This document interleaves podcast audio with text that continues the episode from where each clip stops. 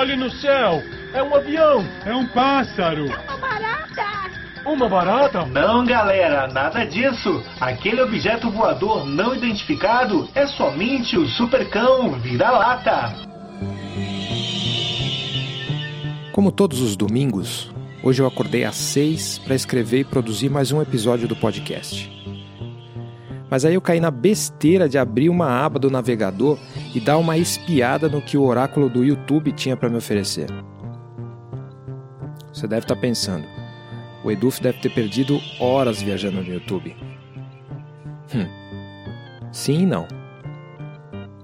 Dessa vez, o que capturou minha atenção foi um documentário de 2007 da BBC chamado Em Busca de Steve Ditko. Hello, I'm Jonathan Ross. The documentary you're about to watch means an awful lot, to me at least.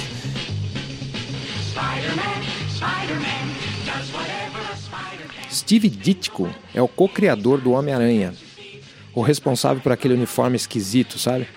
E por deixar o personagem com aquele espírito de jovem adulto meio loser, que depois de salvar Nova York anonimamente, ainda precisava pensar em como pagar as contas e sustentar a sua família. Ditko também criou outro personagem que talvez você conheça, o Doutor Estranho, e um outro bem mais underground, o Mr. A, que foi a base do Rorschach da série em quadrinhos Watchmen.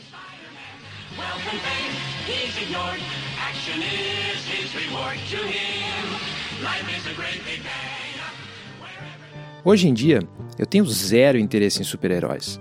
Um pouco por causa da superexposição deles via cinema e serviços de streaming.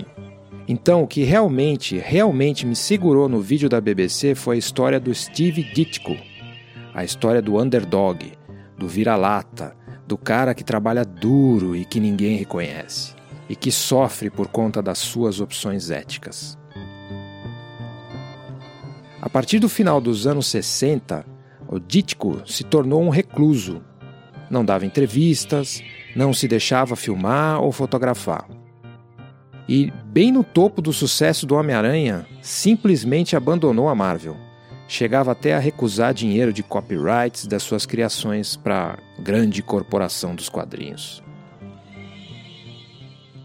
Ditko morreu em 2018, mas ao contrário de outros vira-latas clássicos, tipo Van Gogh, obteve prestígio e respeitabilidade ainda em vida, como um dos grandes contadores de histórias dos quadrinhos.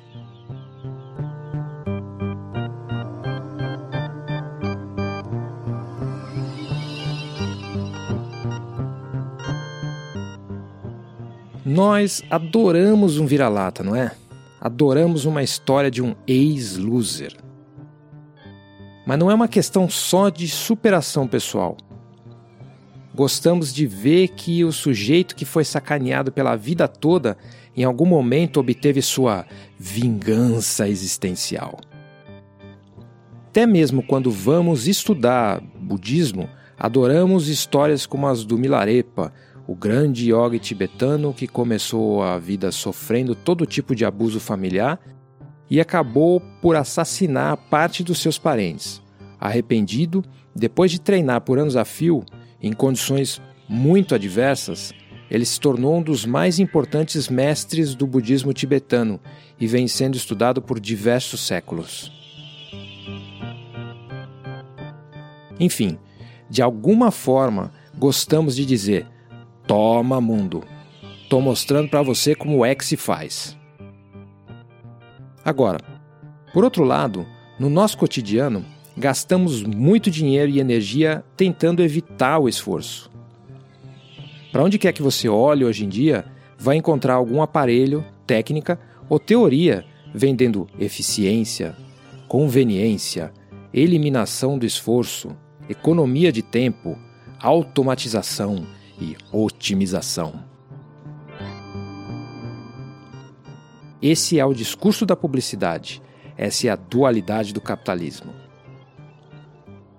Gostamos de ver o esforço dos outros e na tela. Gostamos até mesmo de pensar que trabalhamos duro, mas investimos mesmo é na conveniência. até mesmo ignorando os custos que parte dessas conveniências trazem para o planeta, para a saúde e para a sociedade. É como ser casado e ter uma amante. Nas telas, amamos os vira-latas, na cama, preferimos a conveniência.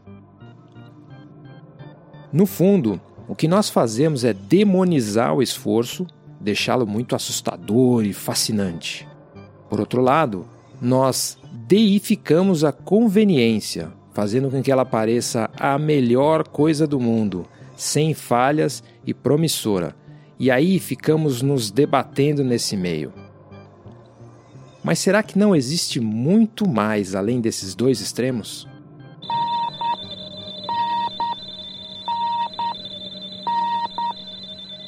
Alô, eu sou Eduardo Fernandes, mais conhecido como Eduf, e eu produzo esse podcast que você está ouvindo, o Monólogo Estéreo. Ele é um podcast freestyle, não tem um formato definido, pode ser um comentário, pode ser uma história, cada semana é uma coisa diferente. E agora você tem um novo jeito de acompanhar o meu trabalho se você quiser. É o site eduf.me.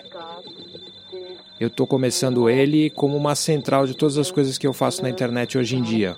Como, por exemplo, a minha newsletter que chama TXT e também alguns outros projetos que vão surgir aí no futuro. Então, se você quiser saber mais, eduf.me, eduf.me. E lá também você vai encontrar um link chamado Apoie, no qual você vai poder me ajudar a fazer essas atividades na internet de modo regular e livre de propaganda, de redes sociais e essas coisas todas. Se você acha que esse trabalho é importante, se você gosta dele, se você quer apoiar, é só clicar nesse link aí em EduFME e lá você vai ver várias opções de como ajudar. Você vai poder mandar pelo Nubank, vai poder fazer PicPay se você está no celular, vai poder fazer do jeito que for mais conveniente para você. Qualquer contribuição é bacana para me ajudar a manter esse trabalho, certo? Então é isso aí, muito obrigado por ouvir. Se você quiser comentar também, pode mandar uma mensagem de voz ou pode mandar um e-mail para monólogoestéreo@gmail.com, certo? Até a próxima. 6, 7, 0, 2, 8, 6, 7, 0, 2, 8. Fini.